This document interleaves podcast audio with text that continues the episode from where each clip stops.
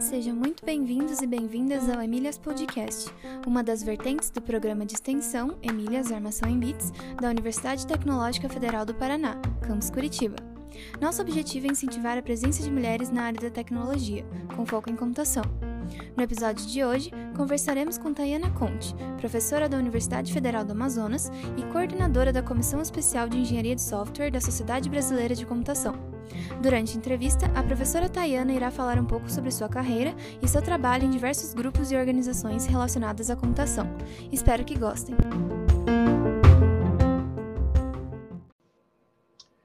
Olá, Hoje estamos aqui com a Tayana Conte, ela é professora da Universidade Federal do Amazonas. Quem vai entrevistar ela comigo é a professora Maria Cláudia Emer, co-host do Emílias Podcast e coordenadora do projeto Emílias Armação em Bits. Tudo bem, Maria Cláudia? Tudo bem, Adolfo. Seja bem-vinda ao Emílias Podcast, Tayana. Tudo bem? Tudo ótimo, é um prazer estar aqui. Que bom, Tayana, que bom que você aceitou, né, fazer essa, participar desse podcast conosco. E para começar a nossa conversa, eu te pergunto como você se interessou pela área da computação? Então vamos lá, né? Vamos pensar nesse interesse aí. Na verdade, vou confessar uma coisa. Não fui eu que me interessei, foi minha mãe que se interessou. minha mãe olhou e desde nova, né, eu pensando em fazer mil coisas, né? Logo quando a gente adolescente, ah, quer ser o quê? Quero ser arqueóloga, etc e tal. E a mãe dizendo: "Minha filha, você é tão boa em matemática, você deveria fazer computação". E tanto ela ficava, então aí já é um dos pontos. Mas ela é boa em matemática, e eu lembro que eu dizia assim: mas eu queria era ser professora de história. E ela dizia: mas minha filha, professora aqui, você vai morrer de fome. E olha aqui, eu aqui, né, professora de computação. Então a gente acaba unindo e não tem jeito. E assim, hoje eu olho para a área e me identifico demais. Olho para a computação, olho para a carreira, olho para o que eu faço, gosto demais do que eu faço. Atuo muito em duas áreas, em engenharia de software e IHC. E as pessoas olham e dizem assim: ah, mas são áreas mais femininas, são áreas com mais mulheres. Não exatamente, né? E a HC é uma área com uma enorme diversidade, que abraça todos, é excelente. Engenharia de software, a gente olha e diz assim, não é tão simples assim, não. Engenharia de software, a gente tem todas as tribos, de todas as formas, de todas as maneiras, mas assim, eu tenho paixão pelo que eu faço.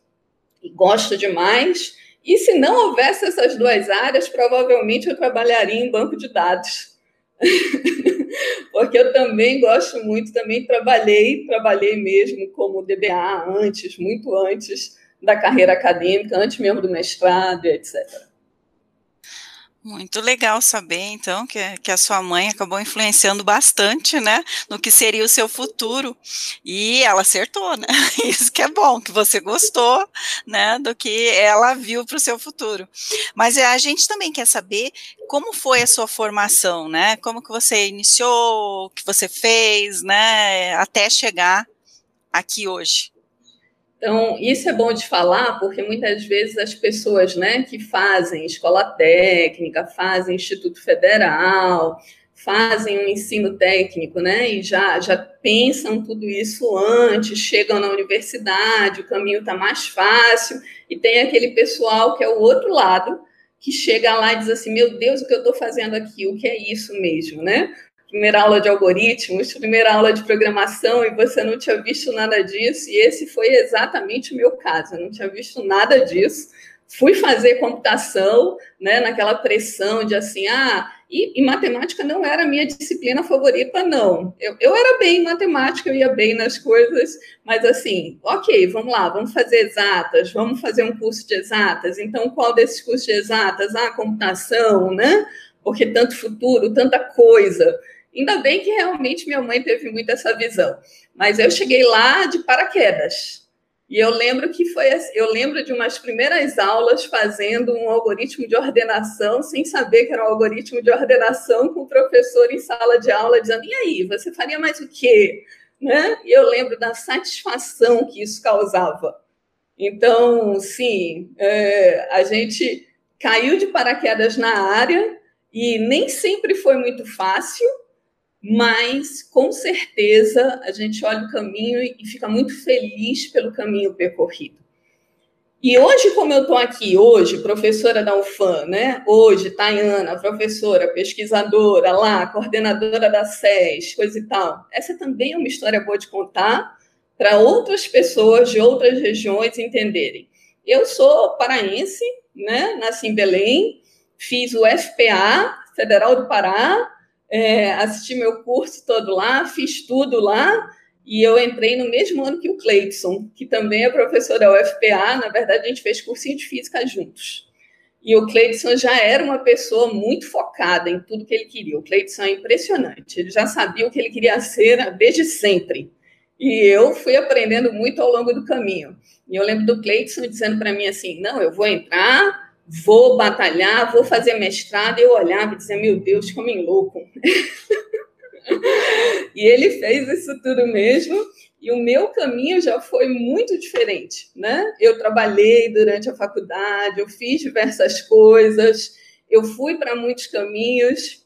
Eu fiz uma iniciação científica com um professor genial, mas numa área que não, não, não, não me falava. Então, muitas coisas eu não entendia. A minha primeira iniciação científica me desanimou em relação à pesquisa. Isso também é importante falar, porque às vezes as pessoas acham, ah, então fez tudo certo. Não, meu caminho foi todo errado. É, às vezes eu trabalhava tanto que eu olhava e dizia assim, meu Deus, não vou conseguir terminar essa faculdade. É, muitas vezes eu me questionei, né? A gente acabou encarando muito assim, não, vou terminar essa faculdade. Fui lá, terminei a faculdade e logo depois abri um concurso para professor substituto. E nessa época, na UFPA, mesmo o concurso de professor substituto tinha prova didática. E aí, os meus professores tinham acabado de formar, os meus professores chegaram e disseram assim: você devia fazer. Aí eu dizia, mas será? Tá bom, vou tentar, né? Vou tentar, né? O trabalho não vai atrapalhar tanto isso. Fui lá. E aí eu passei na prova, e era uma prova com concurso com várias pessoas, e os professores ficaram tão felizes, eu não entendia nada. Eu dizia assim, mas por que eles ficaram felizes? Essas pessoas que até meio semestre atrás queriam me reprovar, de repente agora ficam felizes de eu passar no concurso. Aí eles disseram, agora tu vai provar da cachaça que é da aula. e aí a coisa mudou. Aí a minha história mudou. Quando eu comecei a dar aula como professora substituta, em cursos que não eram nem de computação, né? nos horários mais loucos possíveis, é, eu realmente adorei. Aí eu disse: é, eu gosto de fazer isso, gosto muito de fazer isso. Então agora eu quero fazer todo aquele caminho acadêmico que o Cleiton sabia que ele queria antes mesmo dele entrar na faculdade. Agora eu quero fazer isso.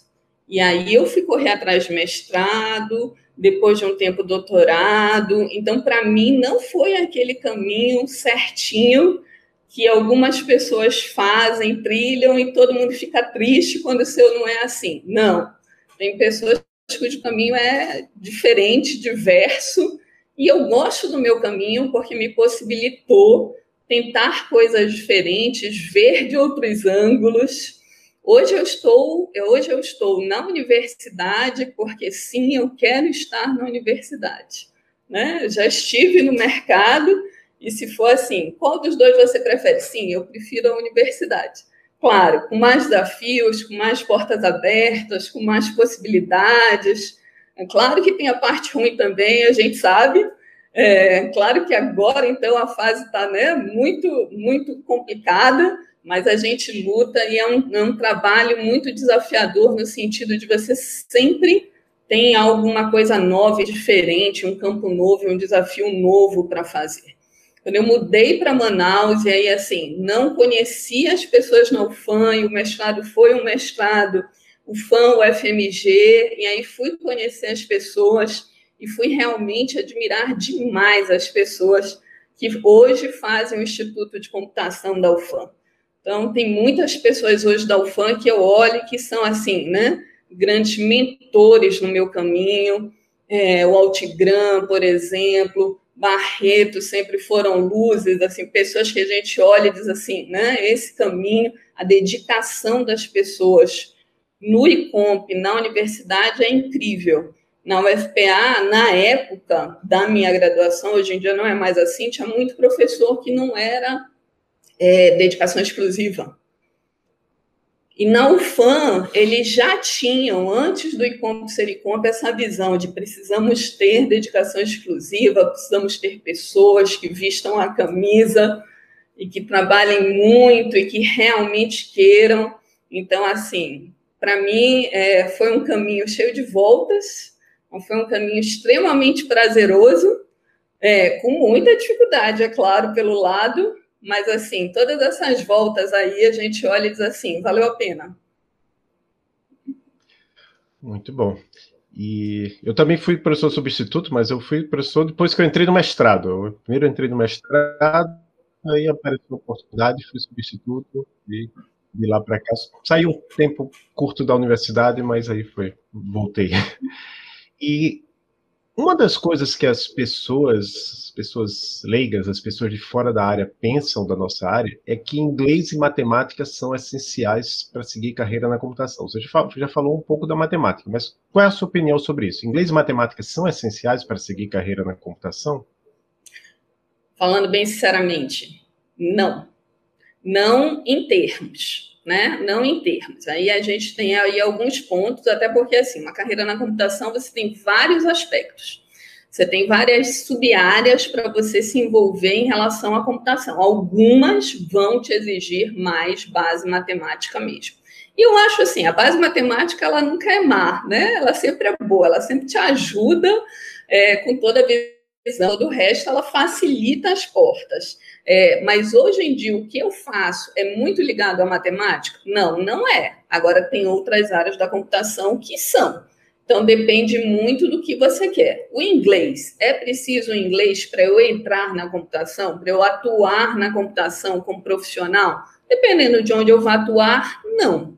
Agora, falando sinceramente, no mundo que a gente tem hoje, onde você realmente tenta aparecer cada vez mais internacionalmente, né? Se você não for ficar ali acomodado numa empresa pequena lá, é assim, eu diria que você não precisa entrar sabendo inglês, mas eu diria que isso é fundamental para você correr atrás.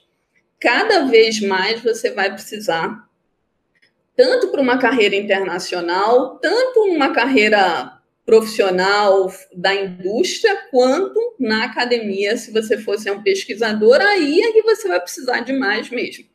Então, eu não acho que o inglês seja necessário para entrar, mas acho que o inglês é muito importante.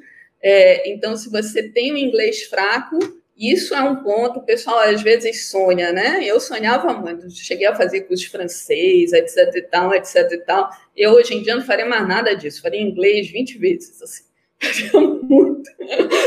faria imersões, porque no final das contas é o que realmente a gente precisa demais.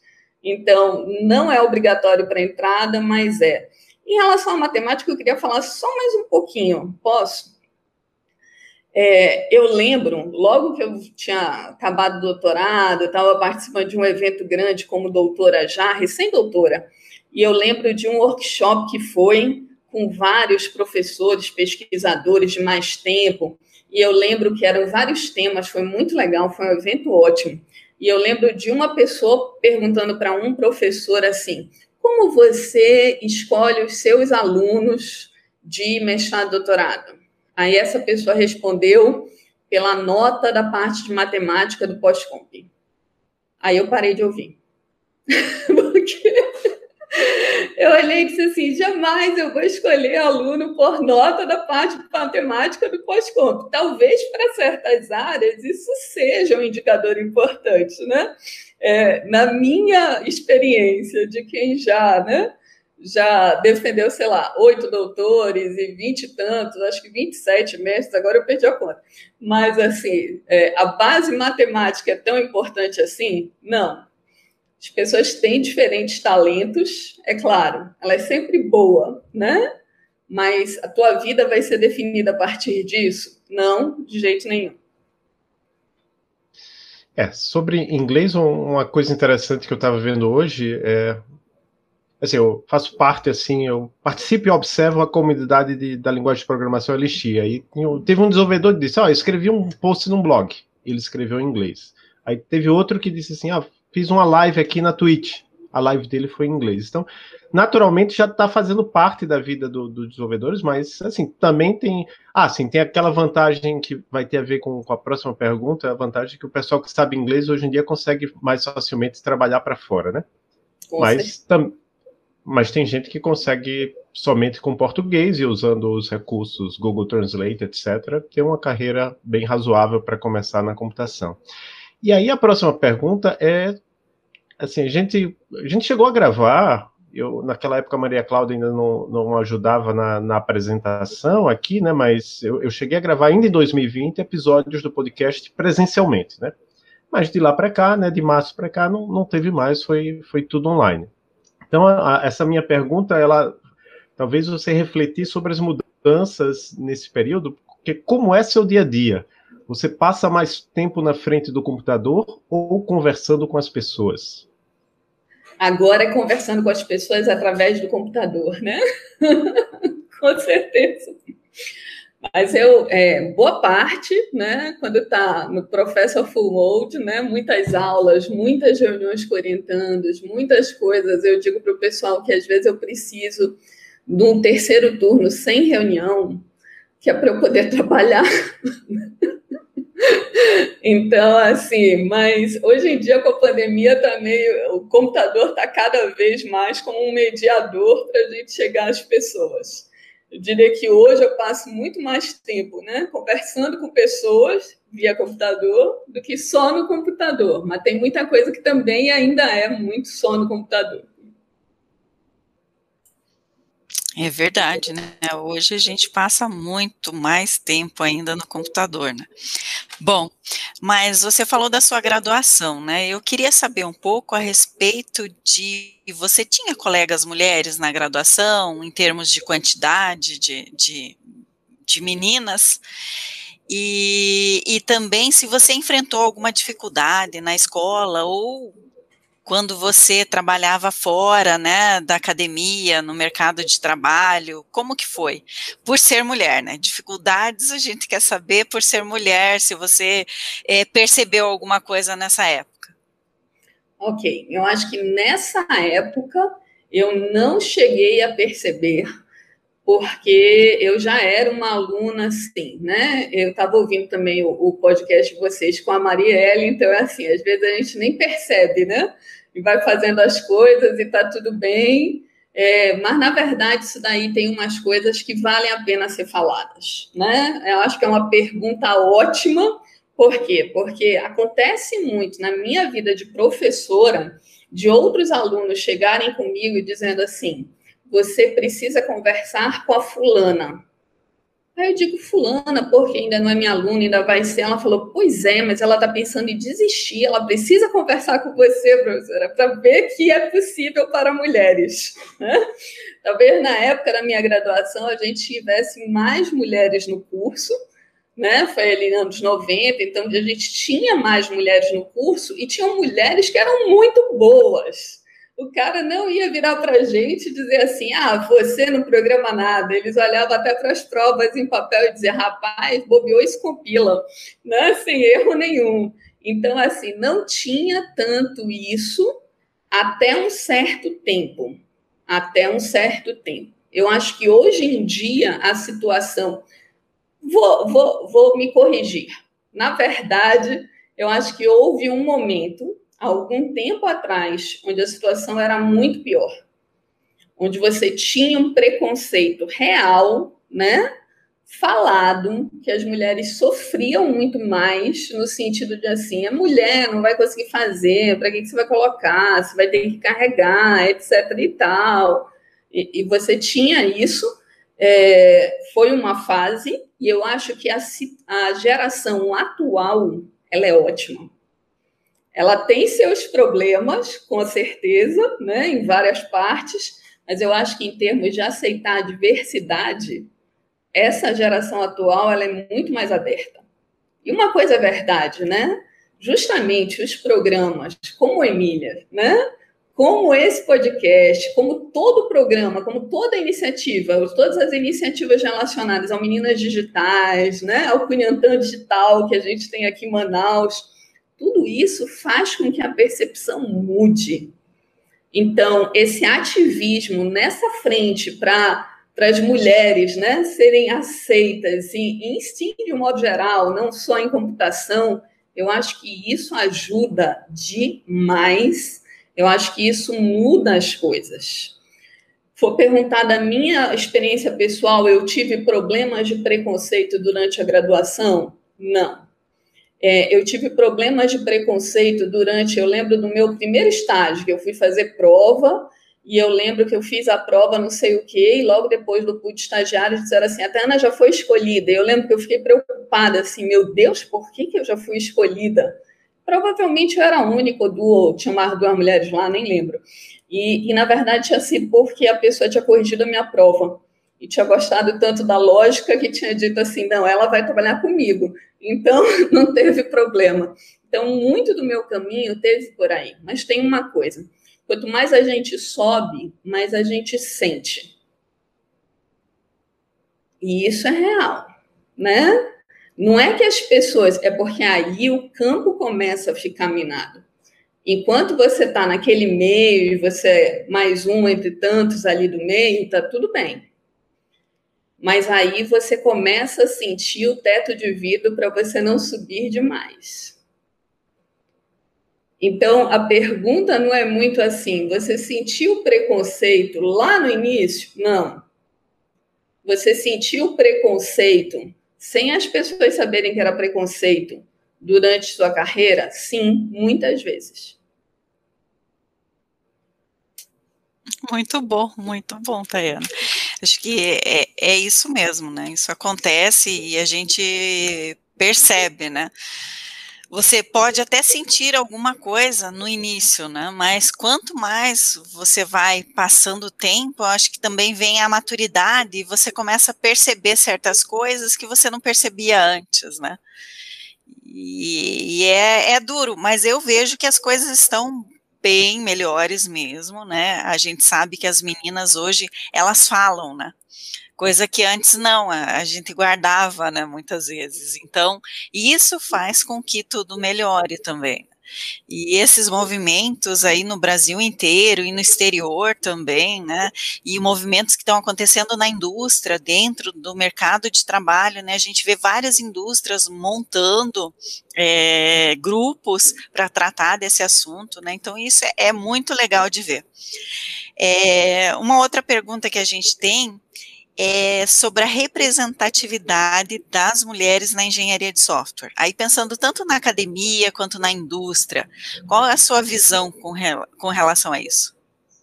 Eu acho que o campo, a gente tem a visão, né? Ah, é uma área que atrai mulheres. Não, é uma área dominada por homens. Muito, muito forte, tem muito mais homem do que mulher na engenharia de software no Brasil e a minha visão é de que no mundo também, como uma forma geral. Eu acho que a gente luta muito para ter uma representatividade maior. E eu acho que aí, quanto mais você sobe, mais você realmente pena em relação a essa produtividade, né? É, uma, uma, coisa é quando você é a programadora e você está ali na equipe, e aí outra coisa é quando você começa a assumir algum cargo de chefia. E aí começa todo tipo de agressividade que as pessoas não entendem muitas vezes que é um preconceito, que é uma agressividade. Basta uma mulher, e a gente sabe disso, uma mulher falando sua opinião. Não, eu não acho que isso esteja certo, não sei o que, não sei o que. É, se fosse um homem falando, tudo bem. Se sendo uma mulher falando, o que, que você escuta de volta? Tá vendo como essa Tayana é. Tayana, deixa de ser tão agressivo assim.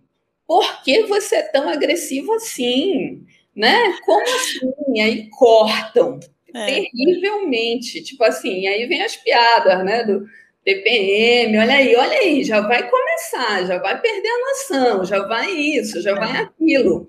É assim. Não, E daí eu acho engraçado que se um homem concorda com você, tudo muda no, naquele, naquele ambiente, né? Imediatamente, né? Imediatamente. Mas e como? É, e, e assim, vamos falar a verdade, as pessoas não notam isso. A nossa geração não nota isso. Né? Ainda bem, e eu agradeço demais por todo o movimento da sociedade em relação a isso, porque assim, sim, você pode falar, sim, se a pessoa vier te cortar só porque é uma mulher falando, vire para a pessoa e diga: você está consciente que você está me cortando porque eu sou uma mulher falando, e a pessoa vai dizer: de jeito nenhum, mas é. E muitas vezes isso daí, uma mulher lutando é uma coisa que até agora a sociedade não. Assim, e fulana, fulana briga muito. E fulana, fulana faz, fulana encrenca demais. E fulana, fulana não sei o quê. Se fosse um homem, não, cara, ele se posiciona.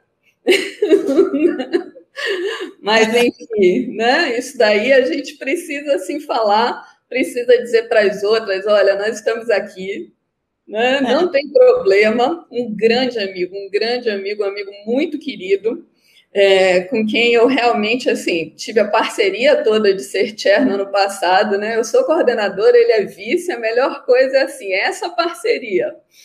E, e assim, Fernando Castor, Fernando Castor falando com a gente de uma reunião é, na universidade dele, onde tinha uma mulher num cargo alto, não vou falar o cargo nem nada, e essa mulher tentava falar e ela era cortada o tempo todo. horrível, não horrível. E as pessoas não se tocam disso. Porque um homem falando, você pede licença, mulher falando, você sai falando em cima. Então, assim, é, toda essa visão, né?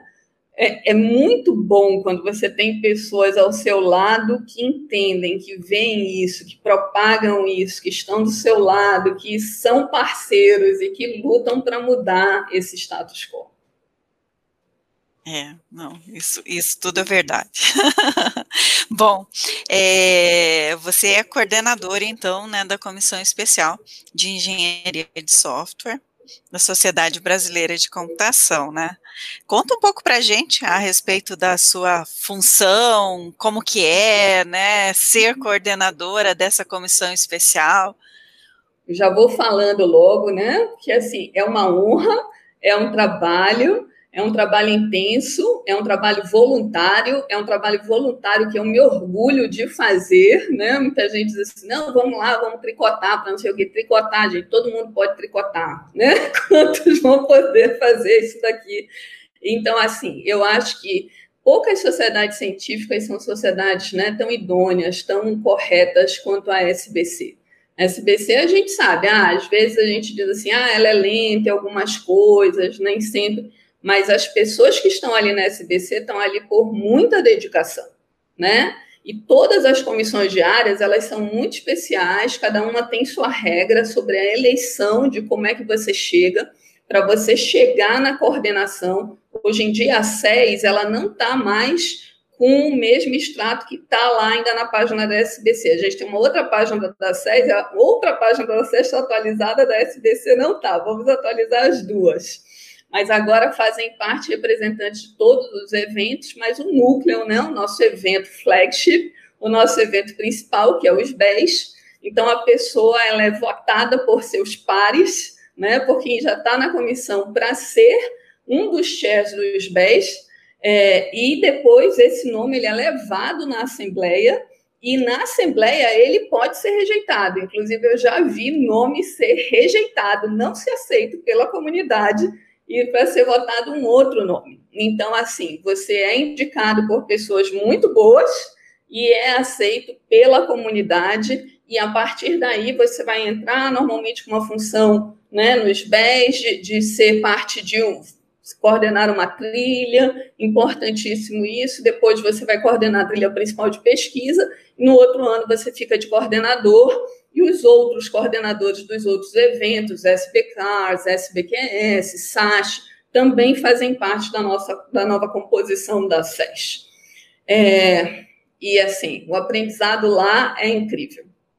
Você pensa assim, essas pessoas que estão lá são pessoas que produzem loucamente, trabalham demais, né? Normalmente, por exemplo, quem está lá com a gente também, Marco Túlio, Márcio Ribeiro, né? Eu tive o prazer total de ser par, né? No mesmo ano que eu, foi Fernando Castor, que para mim é um parceiro incrível com toda a coisa. Ele é tão incrível que chegou na hora da gente votar, porque entra em dupla, e a dupla é importante, porque um apoia o outro. Chegou na hora da gente votar quem seria o coordenador da dupla. Ele disse: não há a menor dúvida.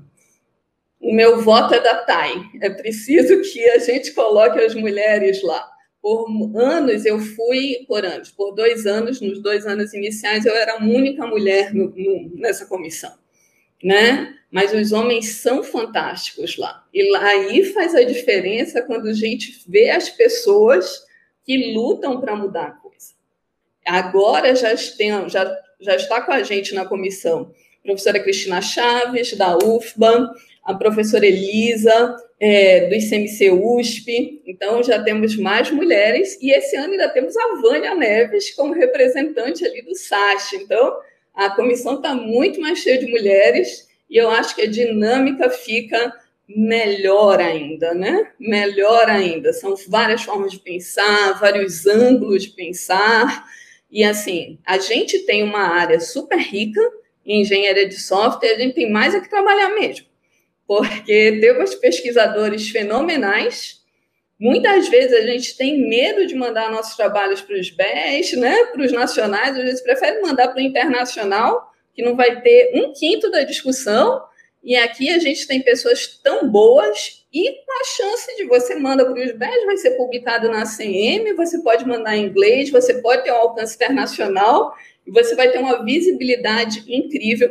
Esse ano, inclusive, já em primeira mão para vocês, nós vamos ter uma, uma international school, que é aí uma, é, foi uma iniciativa, Rafael Prikladnik à frente, a gente vai ter aí novidades boas, boas possibilidades, então fiquem de olho que assim que fechar tudo com o Sigsoft da ACM, a gente vai estar divulgando e vai ser uma oportunidade boa para todos.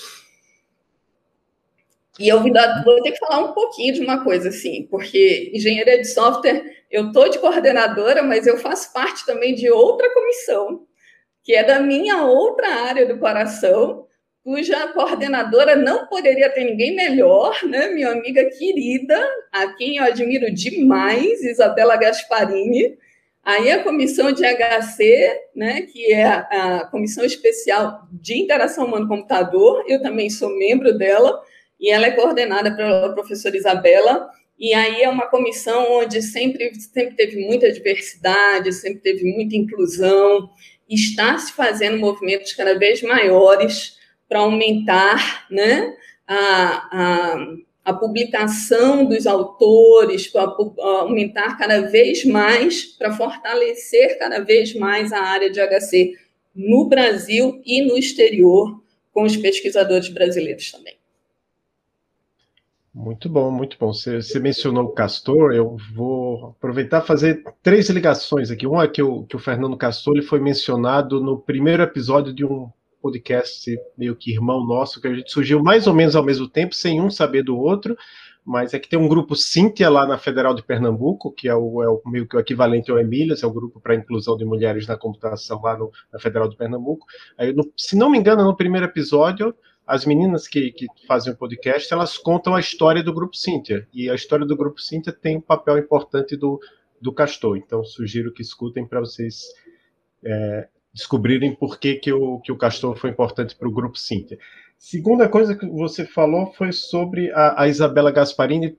Eu lembrei agora que ela tá. Eu, eu conversei com ela que eu ia convidá-la, eu acho que no final de 2019, porque ela foi minha colega lá na, na que a gente se encontrou no, no encontro de coordenadores de pós, mas ainda não, não, mas vou, vou ver se eu faço o convite para ela ser também entrevistada aqui, que vai ser uma ótima entrevista.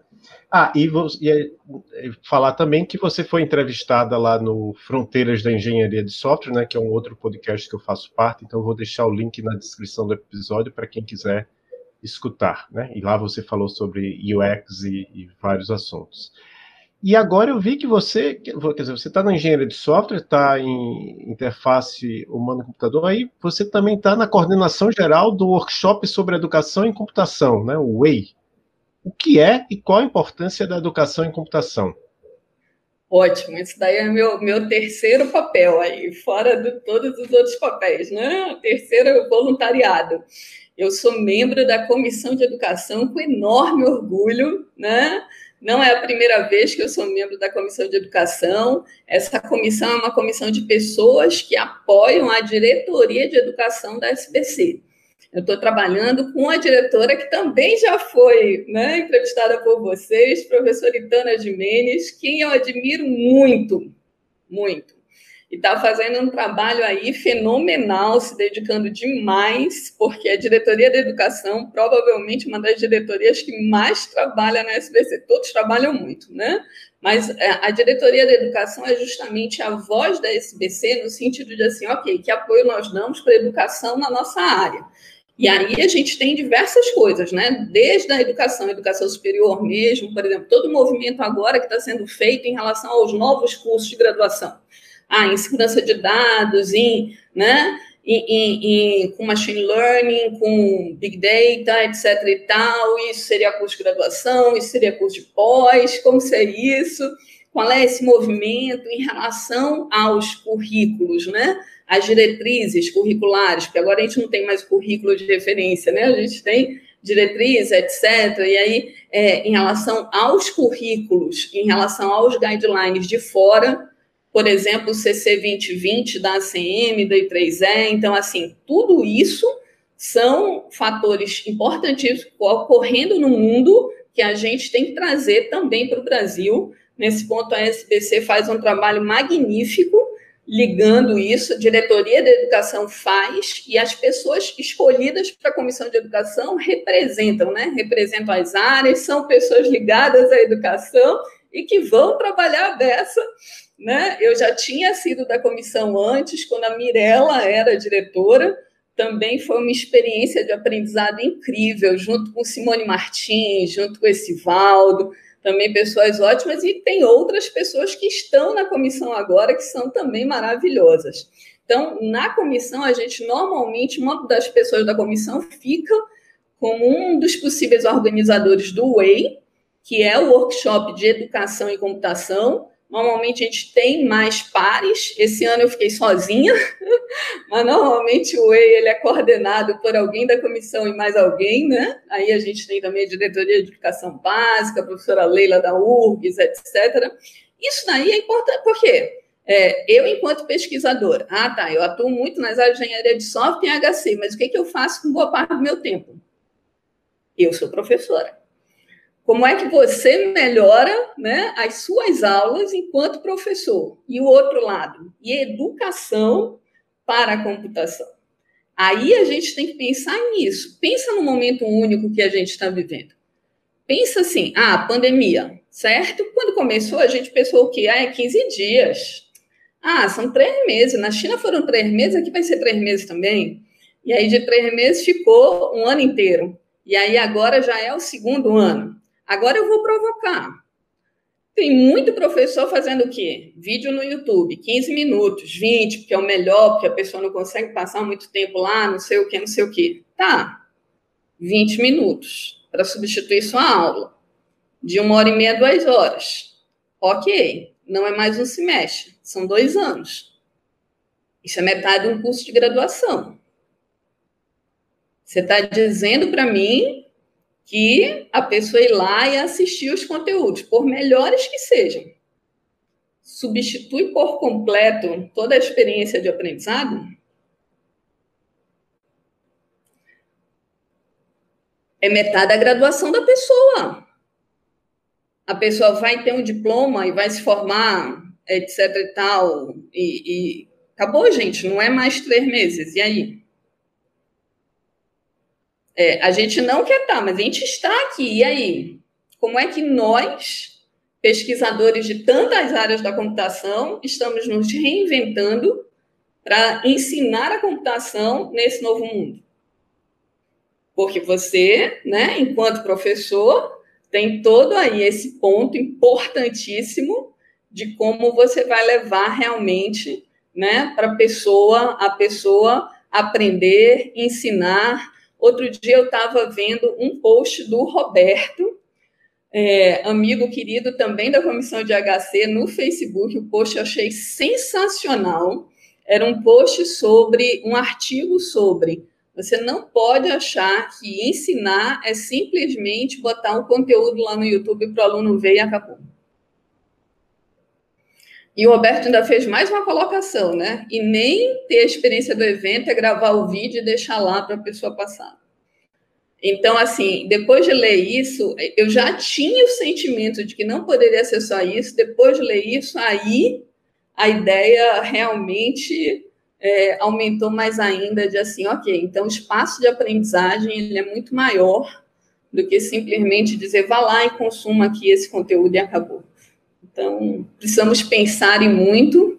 A importância da educação e computação é enorme, né? Quantas, quantas pessoas o mercado precisa, quantas nós conseguimos formar, como nós conseguimos formar bem, ensinar bem nesse novo mundo. questionamento muito importante. O Roberto que você está mencionando é o Roberto Pereira. Isso, isso, mesmo, isso mesmo, perdão. Já, já esteve em, em bancas aqui do, do PPGCA.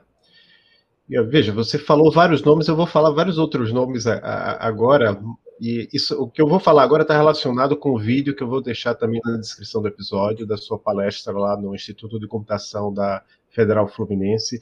E aí o, o lado positivo de, de, da pandemia é que a gente teve muito mais palestras online, algumas não tão boas, mas essa sua foi fantástica. Teve muita participação no chat que eu vi, eu estava lá participando também. Tem um, não é a mesma coisa que uma participação, depois de terminar a sua palestra a gente ir conversar com você, mas é um substituto razoável. Mas você falou lá em algum momento sobre colaboração, né? E eu vi, eu, e aí eu fui olhar seu Google Scholar, né, onde estão as suas publicações, e vi que você publicou artigos com várias pessoas, inclusive com pessoas que já foram entrevistadas aqui nesse podcast, como a Itana Jimenez, uma pessoa que eu entrevistei ontem numa aula de métodos ágeis, que é o Bernardo Estácio, que é um Agile ele é, é Scrum Master e Agile, Agile Coach, lá, agora ele está na Alemanha, com dois professores da UTFPR, o Igor Vise e o Igor Steinmacher, né, os dois Igors, uma professora da UFPR que a gente também quer entrevistar, que é a Natasha Valentim, já participou de, de banca com a gente. Ela foi se orientando, a Natasha, ou não? Foi, foi um enorme prazer, uma honra ter sido orientadora de Natasha Valentim. Certo, então vamos, vamos, colocar na lista. E algumas pessoas que têm publicações com várias citações, né? David Red Guilherme Travassos. Então, a minha pergunta é um pouco mais simples do que listar todas as suas eh, colaborações, mas qual é a sua estratégia para colaborar e por que isso é importante para você? Qual a minha estratégia para colaborar, né? A gente conversa com as pessoas, gosta das pessoas, começa a conversar de trabalhos assim, vai colaborando. Estou brincando, mas assim, a verdade é que é muito por aí. Outro dia eu estava vendo um post de Gustavo Pinto sobre como fazer uma boa rede de colaboração, eu fiquei até com vergonha. que a minha estratégia sempre foi muito mais casual e baseada realmente em. Mas agora eu vou dizer uma coisa interessante, que talvez seja importante para outros ouvirem. Assim, boa parte, uma boa parte, boa parte não, mas assim, eu tenho um, um, um, número que eu gosto de dizer que assim, é expressivo de amigos, né? Que eu conheci em conferências, com quem eu passei a trabalhar, é, com quem eu fiz parcerias e que hoje são muito amigos, muito parceiros. É, vou citar alguns nomes. O próprio, quem eu conheci primeiro, assim, antes do doutorado, foi a Sabrina Marquisac, da PUC do Rio Grande do Sul. A gente conheceu num SPQS em Fortaleza. As duas lá conhecemos, foi antes do doutorado das duas. Sabrina estava fazendo mestrado, e de lá para cá já tem aí quase duas décadas de amizade, parceria, e continua, e isso é muito bom, né? Logo depois, no mesmo ano, foi em 2003, eu conheci o Rafael Prikladianik. num evento que ele veio no primeiro SBES SBBD daqui em Manaus. Rafael veio apresentar o trabalho dele como um bom exemplo de mestrado na época. No outro ano eu estava para doutorado, dois anos depois o Rafael estava no doutorado e também é uma outra parceria, sei lá quantos artigos a gente tem em colaboração, mais de 20, sei lá quantas bancas a gente tem em colaboração e um chama o outro, né? Mas não é porque a gente é amigo, é porque um sabe que um pode falar do outro sem problemas dos trabalhos e isso tudo é muito bom. Eu estava na banca do Bernardo, Bernardo foi outra grande parceria. Então, assim, é, o Igor foi uma amizade também que surgiu. Conheci o Igor num SBSC em São Paulo, que ele, Gerosa, estava ali organizando, e depois a gente encontrou no IX, em São Francisco, em 2013. E aí, nessa de encontrar no IX, sentou assim no meu lado e disse assim: tá, é, tu me ajuda aqui a fazer o qualitativo? Eu falei: ajudo. Mas então vamos conversar isso daqui, porque eu realmente preciso. Eu falei, não, pode deixar, vamos lá. Aí ele marcou e a gente foi fazendo, e daí surgiu toda a colaboração. Eu também já perdi a conta de quantos artigos com o Igor, né? E Igor Vise também nessa mesma coisa, e Gerosa também nessa mesma coisa. E a gente vai contando as pessoas assim que vão surgindo. Luciana Zaina, um outro presente também de conhecer em eventos e pessoas que a gente vai conversando, conversando. Então, assim, acreditem no potencial de network de eventos. Porque, assim, por incrível que pareça, sim. Eu lembro de estar conversando com um professor amigo meu, é, também professor do mesmo departamento, ele dizendo assim: é engraçado essas tuas colaborações, são tão diferentes. Falei, ai, mas a gente vai conhecendo as pessoas, vai colaborando com as pessoas, e ele dizendo assim, não, tá, a gente colabora com os colegas de laboratório lá do doutorado. Eu falei, não. Ou não somente, né? Claro que eu colaboro com os meus colegas também. Gleison, quantas colaborações, né? E todas as pessoas. A gente vai agregando mais pessoas. Eu, eu acho isso fenomenal, né? E quantas pessoas vêm e, e chegam no caminho. Simone é, é, outra que também, assim, de amizades, de eventos, né? A gente conhece a pessoa, vai conversando com a pessoa, vai fazendo, daqui a pouco a gente está em parceria, então, sim, acontece. É, também lá, né, na, na palestra que foi para a UF, é, eu falei uma coisa que eu acho verdade mesmo. Quando a gente é aluno, às vezes é mais fácil a gente colaborar, porque a gente está lá à frente da pesquisa, então é mais simples a gente mesmo colaborar. Se você não está à frente da pesquisa, a pessoa que está à frente da pesquisa precisa querer a colaboração. E isso alguns alunos não se tocam. Alguns alunos não se tocam que eles não são bons de colaboração. E eles perdem, certo? Porque a pessoa que está à frente da pesquisa, a pessoa precisa ficar lá perturbando os outros. Não interessa o que, vai lá e perturba. Né? Vai lá e bate na porta, vai lá e perturba mesmo. Por quê? Porque aí o outro vai escutar. E às vezes os dois professores querem, mas o aluno da ponta não quer. Aí o que, que acontece? Aí um diz assim: fala aqui com a Tayana para não sei o quê. Aí a pessoa ali não fala nunca. Às vezes porque não quer incomodar, porque não quer. E aí a colaboração não acontece, né? Então, uma dica importante aí: socializem nos eventos, é, socializem de verdade, né? Porque às vezes a gente vê muito dicas de americanos como você deve ir para eventos, né? Você deve sair de. Não, não precisa, vá lá, conheça as pessoas, né? é, sem problema, deixe os assuntos surgirem. Às vezes surgem, surgem as possibilidades, surgem as parcerias, aproveitem as parcerias.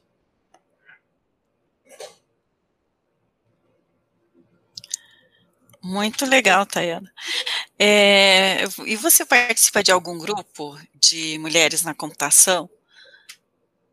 É, eu já participei, eu não estou mais tão à frente, aliás, eu nunca tive à frente do grupo, eu estive na fundação do grupo, que foi o Cunhatã Digital, ah. aqui em Manaus, fundado por, um, por uma grande amiga, Tanara Lauschner, que foi minha amiga mesmo, de programar do lado durante o mestrado, hoje em dia é diretora do meu instituto, pessoa com quem eu admiro demais, né? que estava à frente, junto com as professoras também, Fabiola Nakamura, com a professora Rosiane Rodrigues, todas da UFAM, e elas estão aí à frente do Cunhantã Digital. É, a gente, o Cunhantã Digital iniciou, né, em uma escola avançada que a gente teve aqui em Manaus, junto com o SBQS de 2015, foi a, o início do Cunhantã, e a partir daí elas têm um movimento muito grande e muito bonito. A gente vê como eu como fiz parte da fundação.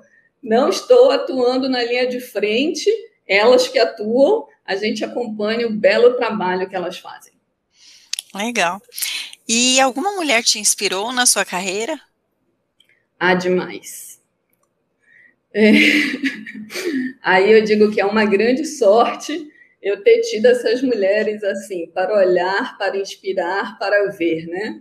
Eu acho que uma pessoa que para mim foi um ponto de referência real, assim, né? Durante todo o meu doutorado, depois do doutorado e muitas coisas, foi Ana Regina porque a Ana não foi minha orientadora, Guilherme foi meu orientador, né? Mas a Ana é minha avó acadêmica, né? Porque a Ana foi orientadora do Guilherme, a Ana estava lá o tempo todo.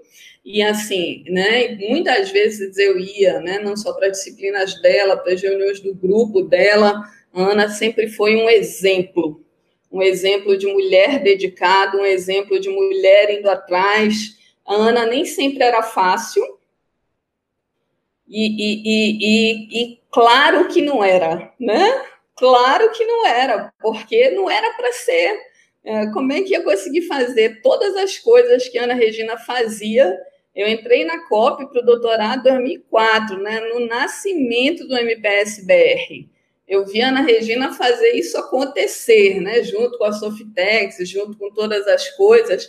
Vi o modelo né, começar a ser criado, vi o modelo ser melhorado vi a Ana fazendo acontecendo tantas coisas de processo ao mesmo tempo, sem deixar a peteca cair em termos de ser orientador e as coisas e ter as publicações. E a Ana era um modelo e, e ela era exi super exigente, super.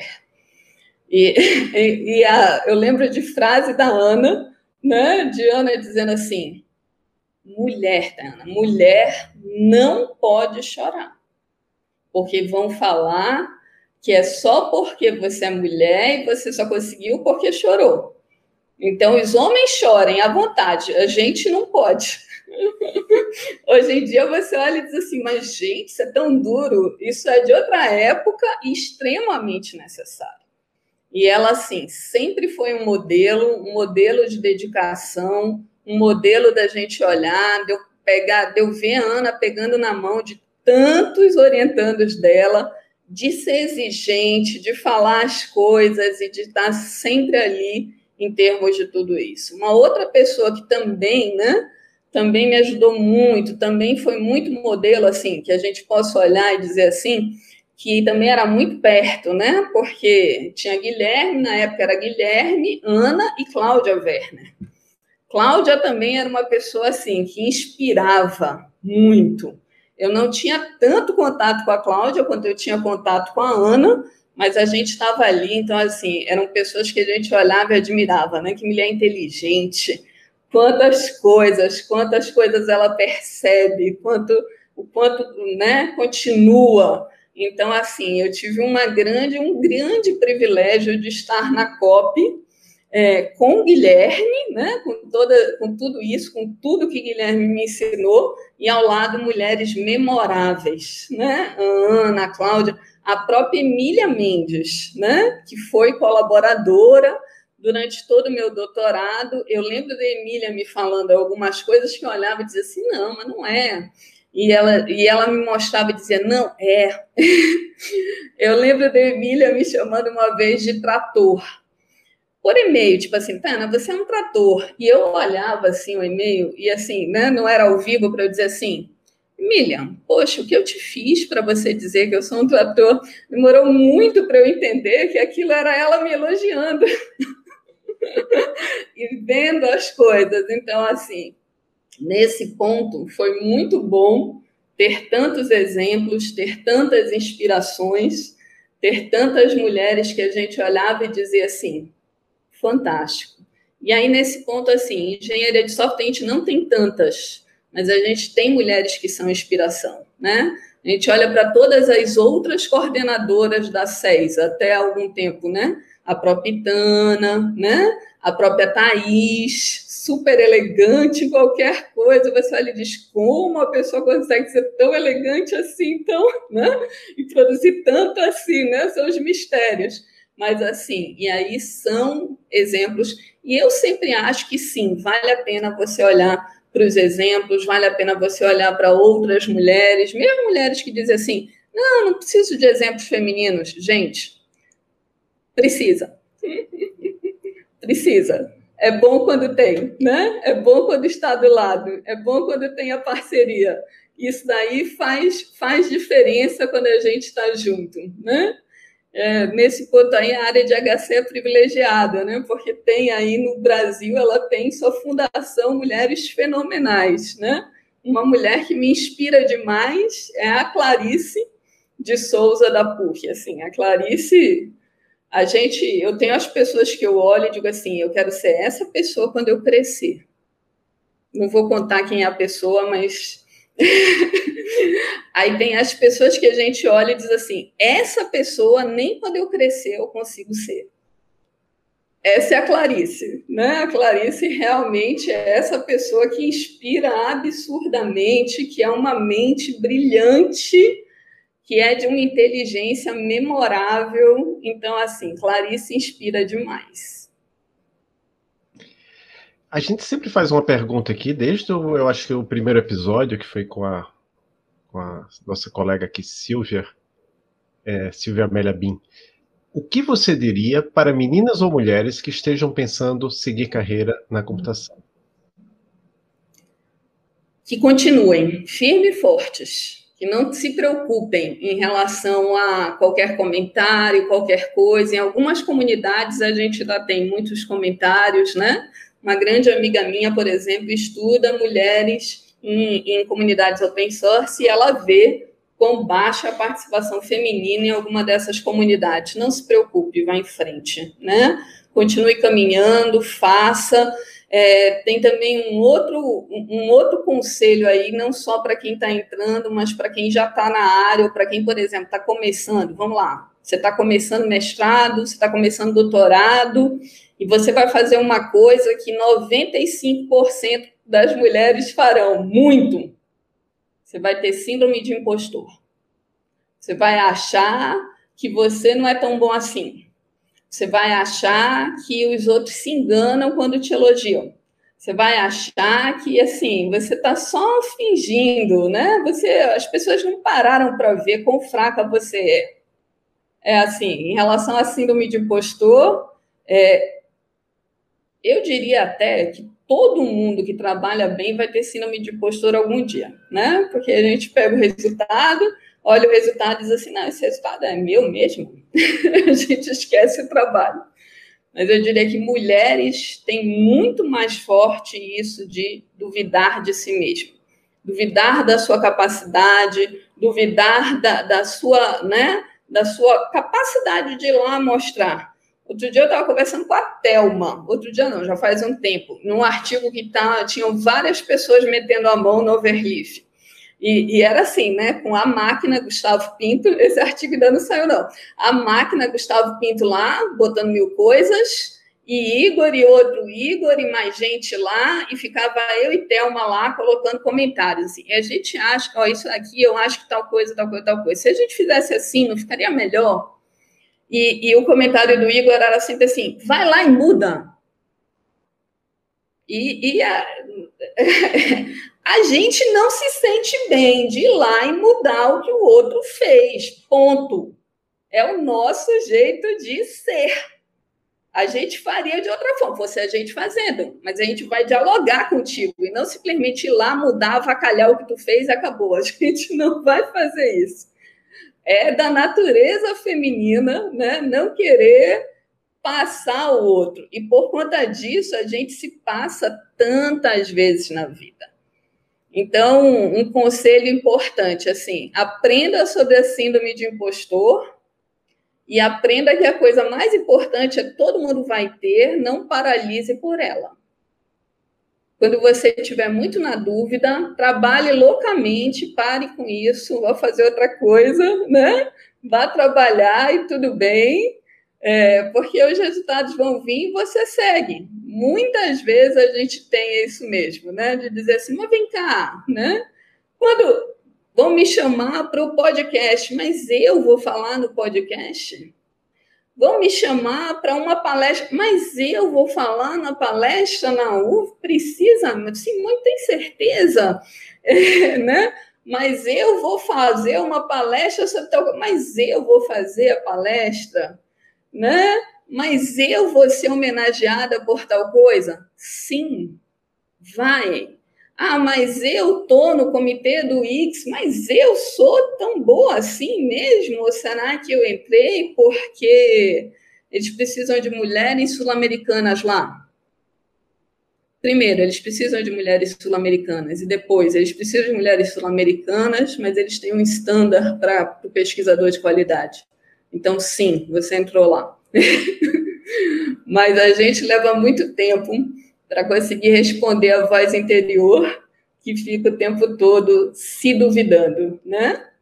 Então a gente tem que dizer para a gente mesmo, olha só, e aí, vai ou não vai? Ah, não tenho tempo para isso não. Deixa eu trabalhar aqui e aí depois a gente vê lá na frente se muda ou se não muda, né? Se, se é isso mesmo ou se quanto tem de impostor aí no final das contas. É bem isso, né? Ou vai ou racha, né? vai em frente. Bom, a gente tem um momento indicações também, que a gente pede para você, né? Ah, livros, quadrinhos, é, talvez algum podcast também que você tenha interesse, para você indicar para os nossos ouvintes e os nossos ouvintes também. É, aí eu tenho umas indicações, e são umas indicações engraçadas, porque se o Cleiton ouvir isso, ele vai dizer assim: Eu não acredito que a Tayana, a pessoa que menos sabe dizer não na vida, indicou o livro do essencialismo, mas eu vou indicar. Embora seja um livro que eu precise reler quase todo mundo para tentar melhorar um pouco, dizer mais assim, mas focar no que é importante, né? Eu acho que isso é muito importante. É, de um modo geral, assim, o que a gente sugere aí para as pessoas? É, e aí, cada um tem seus gostos, né? E eu brinco dizendo assim: o meu gosto é muito adolescente, eu sou uma pessoa que gosta de Harry Potter, de séries de, de, de ficção e de detetive, de outras coisas, então não vou indicar tanto, não, mas assim, você pode, mesmo se o seu gosto for por aí também. É, mas uma coisa importante, talvez um hábito bom, só não vale quando você estiver lendo The Witcher, e eu vou explicar. Um hábito bom é que os livros de lazer passem a ser em inglês, né? Porque ajuda um bocado. É, e aí tem uma dica para quem está naquela dúvida assim, compra um Kindle ou não compra um, ou não compra um Kindle? Compra um Kindle, porque é bom a beça, você está lá, você vai dormir, você está lendo lá na cama, aí você dorme, o negócio apaga a luz sozinho, você não vai acordar lá com a luz do abajur na sua cara uma hora. E aí, assim, ele é tão bom porque, sabe, aquele espaço na sua, na, né, na sua prateleira que você olha e diz assim, é tanto livro ali, meu Deus, se eu comprar mais, quantos eu vou ter que doar? Não, você não vai ter que doar mais nenhum, tá tudo no Kindle, é uma maravilha. E a gente está lá, né? E, e, a leitura é um bocado. Eu tento realmente, apesar das leituras né, diárias que a gente tem que ter, mas eu também tento ter as minhas leituras de diversão. Agora a gente tenta ter as leituras de diversão em inglês. O The Witcher só que não é tão bom porque tem todos os monstros lá em inglês e a descrição do monstro é muito difícil. A não ser que você tenha jogado o jogo, que aí eu vou consultar o marido, né, que jogou tudo. Aí eu digo assim, mas e tal coisa? Aí ele me mostra, mas, mas aí quebra um pouco a leitura, né? Mas tirando isso, todas as coisas são importantes. Então, assim, passa o seu momento. Esse é o meu momento onde eu realmente desafogo. É uma leitura de lazer que não seja qualquer que seja o seu, isso sempre precisa. Legal. E com relação a tudo que nós tratamos, né, tem mais alguma coisa que você gostaria de falar que a gente de repente não abordou durante essa nossa conversa? Ah, vou falar de um ponto delicado aqui, aproveitar a brecha, né? Vamos falar de mulheres bolsistas de produtividade. Hum. Porque a gente olha e diz assim, não, mas tem muita mulher, porque não tem tanta mulher assim. É, vamos fazer a provocação, né? Qual é a proporção de mulheres bolsistas de produtividade em relação a homens bolsistas de produtividade em computação? Será que é a mesma proporção de doutores e pesquisadores? Será que é? Agora aí eu vou fazer outra pergunta assim. Então, por que tem tão menos mulheres bolsistas de produtividade? Aí você vai dizer: "Ah, porque as mulheres estão muito ocupadas, né? Com os filhos, com a casa, com a educação, com a jornada dupla que existe. Uhum. Muito homem às vezes não vê, né? Eu lembro de ter essa conversa com outro amigo querido, Leonardo Murta, que é um homem inspirador, né? Sempre foi mentor e, e sempre foi assim a pessoa que eu queria ser em muitas coisas. E eu lembro de Léo conversando comigo, mas Ana, por quê? Aí eu digo assim, mas Léo tem, você pode ser a exceção da coisa, mas a mulher ela não passa por uma coisa que está no meio da sala jogada lá como um homem normalmente passa e acabou. A mulher está ali pensando, ah, eu tenho que arrumar isso que eu ainda não arrumei, eu tenho que fazer isso, eu tenho que dar isso na aula. Então, assim, isso é um ponto e a sociedade tem que caminhar realmente para a gente ter aí uma maior consciência em relação à jornada dupla, em relação a, a, coisas. Agora, falando com uma mulher sem filhos, né, casada com um outro professor de outra área. Meu marido sempre foi uma inspiração para mim, porque ele foi bolsista de produtividade muito mais rápido, com uma produção fantástica no doutorado dele, etc. E tal. Então, ele foi muito mais rápido e ele não me deixou desistir, porque toda vida que eu levava o um não, ele dizia assim: você vai tentar de novo, você vai tentar de novo.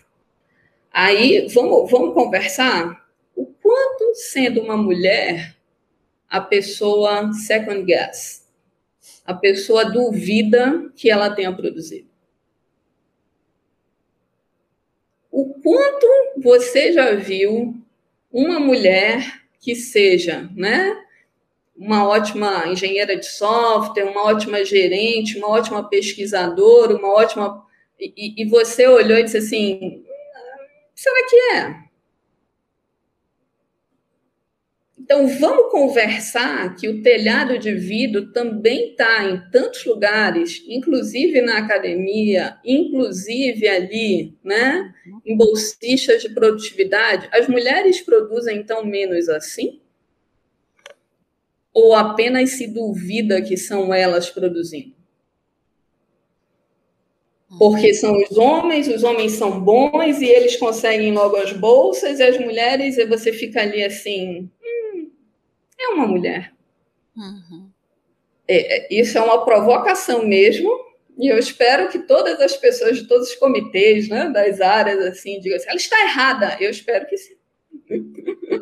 eu espero que fique essa provocação aí, que as pessoas parem e pensem.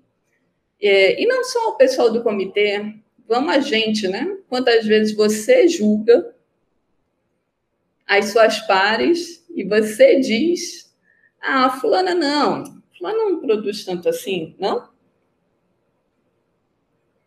Não uhum. mesmo? Então, fica, fica para fechar essa provocação aí, que eu acho uma reflexão importante, necessária da gente fazer sobre isso. Ah, eu gostei bastante da sua provocação, né? acho que é bem importante. E olha, que bom se o podcast do Emílias conseguir trazer algumas discussões também, né? E, e com provocações de mulheres aqui, que as que essas discussões surjam nos meios, né? Eu acho que é, é, muito importante mesmo. Mas eu também diria, será que também as mulheres não tentam, né? Às vezes a gente já acha por causa da síndrome do, impostor que ah, nem adianta, nem vou fazer porque eu não vou conseguir, né?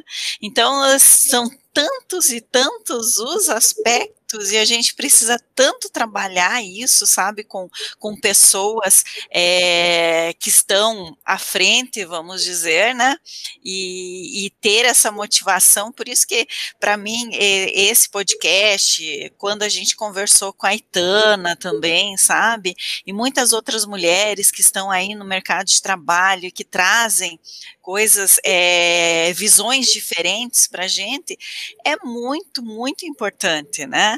É, e a gente percebe que também mesmo assim, é, Tayana, quando a gente traz algumas pessoas como você, como a Itana, né, talvez o nosso podcast acabe sendo mais ouvido também, sabe? Porque existe um pouco de preconceito até nesse tipo de conversa que a gente tem, né? É, não sei se o Adolfo percebe isso também, né? Às vezes, ah, falar de gênero, né? falar de mulher, para que precisa falar disso, né? Então, é, e como, é, então, demais, a sua colocação foi perfeita, e como precisa, e como precisa, e às vezes a gente precisa dizer, tá aqui, eu tô aqui, né? Eu estou aqui, eu estou agora como coordenadora da Comissão Especial de Engenharia de Software. Sim. Muito legal. Sim, eu sou nortista. Sim, eu estou aqui, e aí? Né? É isso aí é um ponto importante, onde às vezes você, às vezes até, vou dizer uma coisa, às vezes até triste, né? Às vezes até o aluno em sala de aula te trata diferente por você ser uma mulher. Né? Já, já teve episódio de aluno peitando diretamente, e, e, quando eu fui contar a história de um amigo meu virar e dizer assim, Tayana, isso foi porque é com você, mulher. Eu digo, não é possível. É possível. Né? Então, assim, sim, precisamos falar sobre isso, sim, precisamos falar em muito, né? sim, precisamos discutir os casos e todos os casos de sucesso. E, sinceramente, assim, para mim, é, é uma pena se as pessoas não aproveitam o super podcast que foi com a Marielle, por exemplo. Eu adoro ela. Sim. Né? E ela, para mim, é um exemplo fenomenal de uma pessoa que começou com uma história tão assim, né? E tem um resultado fantástico. Você quer ver um exemplo de pessoa muito bem sucedida? Veja, Sim. escute o podcast da Maria. Fenomenal. É, é muito só, bom. Só para deixar, deixar claro, é a Marielle Vessel, né? Isso. É porque é, a gente entrevistou a Mariellen também. Mas, é. Ah, ok, perdão, perdão, mil perdões. Ainda bem que você lembra de todos os sobrenomes direitinho. Não, pior que eu não lembro, porque eu, eu, eu tive que consultar agora que a gente entrevistou outra pessoa de mais duas pessoas de Manaus, né? Uma foi a Juliane Raiol, que é uma desenvolvedora, e a, uma professora da UEA, que é a Eloá Guedes. Ah, tá. tentando lembrar. Mas, para terminar, Tayana, eu queria saber, é, eu vi que você tem uma conta no Twitter, né? Então, não sei se você usa lá para. Eu queria saber se tem algum site onde as, as pessoas querem saber alguma coisa profissional sobre você. Eu sei que, assim, eu, eu faço uma divisão, assim, eu coloco as coisas mais pessoais no, no, no Facebook e mais profissionais no Twitter, né? Não sei como é que você faz, mas existe algum site que você poste suas novidades profissionais ou a pessoa tem que acompanhar seu Google Scholar mesmo para saber os artigos mais recentes? Não, tem o site, tem o site, até uma ótima coisa, porque é o site do meu grupo de pesquisa, que, aliás, isso daqui não, não ficaria completo se eu não falasse do grupo de pesquisa que me ajuda a ser quem eu sou. E, assim, eu me sinto extremamente feliz e privilegiada de estar neste grupo Users, é, é, o Uses, que tem, é da UFAM, mas é um grupo de pesquisa com muita gente de fora também, né? Crescendo cada vez mais. O site é uses.comp.ufam.edu.br. Nem sempre ele está um mais atualizado, mas a gente tenta atualizar de vez em quando, e lá você tem também os contatos, né? Com todos os outros professores, professor Bruno Gadelha, professor Gleison Santos, que também está por lá, é, gente que já é doutor, o Edson César, por exemplo, própria professora Natasha Valentim, ela ainda é em usos e também colabora um bocado, estando no grupo da UFPR, claro, né, formando o próprio grupo, mas está ali. Então, a gente tem aí todo o prazer com quem está agora. Aliás, é um grupo que eu me orgulho da diversidade. A gente olha para o grupo, fica feliz de ver pessoas de, né, pessoas diferentes que se respeitam muito. Eu acho que nesse ponto é uma das melhores coisas do IUSES é a gente ter tantas vozes diferentes lá, credos, religiões, orientações, e as pessoas terem muito respeito mútuo. E particularmente assim, né? É, vou aproveitar que é o Emílias, então posso falar das mulheres todas, né? É, vamos falar aí né, das doutoras formadas, é, da Natasha, da Ana Beatriz Abia, que está na UFC também, é, e agora formamos a Ana Carolina Oran e a Adriana Lopes Damian. Então, aí a gente já conta quatro mulheres, quatro doutoras extremamente competentes, todas IUSES. Carol e Drica continuam com a gente, apoiando, orientando, Natasha sempre também, Bia. Então, assim, para mim é um orgulho específico. As doutorandas agora, que muito me inspiram na luta, né? Muito me inspiram, mantém. É, Marcinha, que para mim é um exemplo, e Márcia é, Márcia é ótima e é uma pessoa que olha e diz assim, né?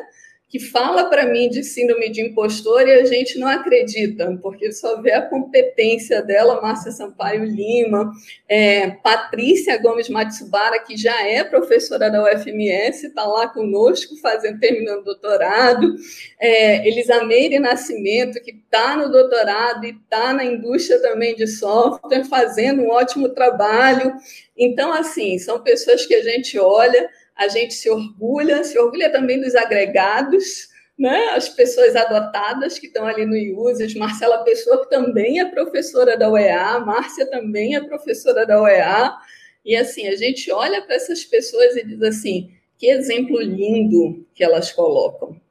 Gretchen Macedo, que exemplo lindo que essas mulheres aí, a nova geração vindo aí, virá com cada vez mais força, é, Estou com uma mestranda nova, que é completamente inspiradora.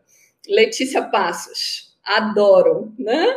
A gente diz que a user experience do grupo melhorou muito depois da Letícia, porque ela bola as coisas e cria e se autoaperfeiçoa. Então, assim, sim, né? Vejo as mulheres ao lado de vocês, né? Trago as mulheres. Mulheres, sim, podem fazer um trabalho tão lindo né? e ajudar tanto e tantos. Isso é ótimo. Muito bom. Eu passo a palavra para a professora Maria Cláudia para finalizar o episódio. Eu só queria, antes, dizer uma coisa que. É que, que você falou. É pior que eu, eu esqueci o que eu ia falar, mas tudo bem. A Maria Cláudia termina o episódio. Uhum. É, Tayana, acho que perguntar para você se você quer agradecer, né, alguém, se você quer mandar abraço para alguém. Eu até todo, né? Já falei todo. É, você falou de um monte de gente já, né, do grupo, já, muitas já mulheres. um monte de gente do é. grupo, mas assim, né? Agora também a gente tem que falar aí, né? Mesmo num podcast, né, de mulheres, é importantíssimo, eu acho, falar de homens, né? Sim, com certeza. E aí a gente tem, eu não vou falar um a um de todos do users, mas assim, né, pessoas, vocês me inspiram aí pela colocação de vocês, que bom, né? Meu grande parceiro de trabalho de todo dia, Bruno Gadelha, que sempre está ali, né, firme e forte, e é uma inspiração em tantas coisas. É, tinha que falar do meu orientador, né, porque afinal de contas, Guilherme, e o bom de Guilherme é que é assim, né, ele foi uma base experimental fortíssima, e todas as pessoas, né, a gente fala em discutir com Guilherme, assim, eu tenho orgulho de dizer assim, né? Meu orientador e me ensinou sim a discutir com qualquer pessoa, né? E discutir bem. E, e é para isso esse treinamento de lá, né? Isso daí é importantíssimo. E outra pessoa que me deu um treinamento enorme de lá foi José Carlos Maldonado. Aliás, dele eu tive assim, tive broncas de Maldonado que eu não esqueço jamais. Maldonado é quase um padrinho acadêmico porque eu lembro dele virando assim, e você nunca mais faça isso, menina. Nunca mais você deixa alguém falando assim da pesquisa e você não respondendo, você entendeu? disso. E assim, isso me ajudou demais. Essas pessoas me ajudaram realmente assim na formação. É, e para terminar, eu gostaria de uma menção honrosa especial à Comissão Especial de Engenharia de Software do ano passado, né? Que Rafael, Gerosa, é, Márcio Ribeiro, Marco Túlio Valente, agora eu vou falar todos os sobrenomes para não esquecer, o Iraco, beleza, também, né? Fabiano Maldonado, Fabiano Ferrari, José Carlos Maldonado, é, e meu grande parceiro, Fernando Castor, porque essa comissão aí, eles me deram aí um, um, um, foi, foi na Assembleia lá, foi um, uma menção honrosa lá pela diversidade, né? Mas, na verdade, eu vou dizer uma coisa assim: eles influíram demais, né? Eles fizeram uma diferença absurda. Eles, se a gente tivesse todos os parceiros, né, como eles, a gente não precisaria nem do podcast. Talvez precisasse discutir as questões inerentes femininas aí, da gente se autoduvidar, da gente não uhum. querer assumir o protagonismo. Mas, assim, fica uma homenagem sincera aos homens que fazem a diferença por esse mundo igual. Né? Uhum. Igual. Que bom. Né? Que bom. Que bom que a gente tem esses homens também aí, né, como parceiros. Você vê, o, o podcast ele surgiu por causa do Adolfo, né? Ele que teve a ideia do podcast no Emílias, ele já participava do Emílias, das nossas reuniões, e daí a partir dali, ah, vamos, vamos lá, né? Ah, e olha, olha, a diferença, né, que um homem parceiro faz, né? Um VIP especial, Adolfo, e todo esse trabalho fantástico que ele está fazendo de comunicação, de conversar com, realmente está deixando aí. Eu ainda acho que a gente deveria até ter alguma coisa com a SES, para a gente promover mais coisas de engenharia de software. Depois a gente discute isso. Tá bom. E eu lembrei o que eu ia falar, né, que ah. eu, é, sobre, a questão, sobre a importância da gente discutir questões de gênero, que eu sou professor do primeiro período, e toda vez é 15% no máximo, né, quando, com sorte 20% dos alunos são mulheres, né, as alunas. Então, eu acho que é muito importante, a gente, a gente precisa trazer, né, eu acho que tem, tem muitos talentos aí, eu conheço até gente que tem um talento incrível, eu vou citar o nome, é a Cristina Guadalupe, ela, ela é minha colega lá no, no, em outro podcast que eu faço, né?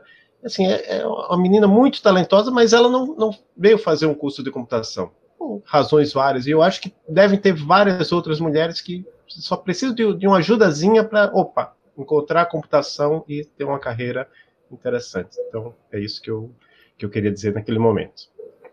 É, é bem isso, né? Eu acho que é uma realidade, na verdade, aqui do país, né, e mundial, em relação a esse número de mulheres entrando nos cursos de graduação, né? A gente sempre vê lá da, da SBC também, né, os relatórios, e os percentuais é sempre abaixo, né, do que nós gostaríamos. Quem sabe um dia a gente chega aos 50%, né? mas uh, não sei se a gente chega lá, não. Eu acho que a gente já teve mais mulheres do que homens, né, depois deu essa caída, eh, a gente não, não sabe exatamente o que aconteceu nesse tempo, mas o importante é que a gente está aí fazendo, estimulando né, mais mulheres, e essa é a ideia desse podcast e de que com falas assim como a sua e de outras mulheres que a gente teve aqui, é claro que a gente vai conseguir sim estimular e motivar mais meninas para a computação, né? Então eu só tenho a agradecer, Tayana, muito obrigada por ter aceitado o convite, né, para participar do Emílias podcast e, e, estamos aí, né, disponíveis também para a gente pensar em, em outras coisas, certo? Obrigada. E eu que agradeço demais esse convite de vocês, agradeço demais a lembrança, o espaço, e agradeço mais do que o um convite para mim, eu agradeço a iniciativa e a persistência. Eu agradeço o projeto, eu agradeço a voz feminina. Muito obrigada.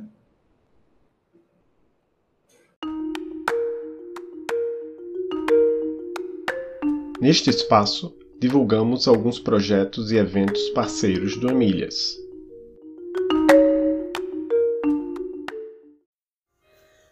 Fala Mulher é um projeto coordenado pela Diretoria de Comunicação da UTFPR. Ele objetiva implantar ações de divulgação do trabalho realizado pelas mulheres da Universidade Tecnológica Federal do Paraná, das mais diversas áreas. Temos lives todas as segundas, segundas-feiras do mês, 16 horas, no canal da UTFPR do YouTube. Mulher, quer divulgar seu evento, ação ou projeto? Envie para falamulherutfpr@gmail.com.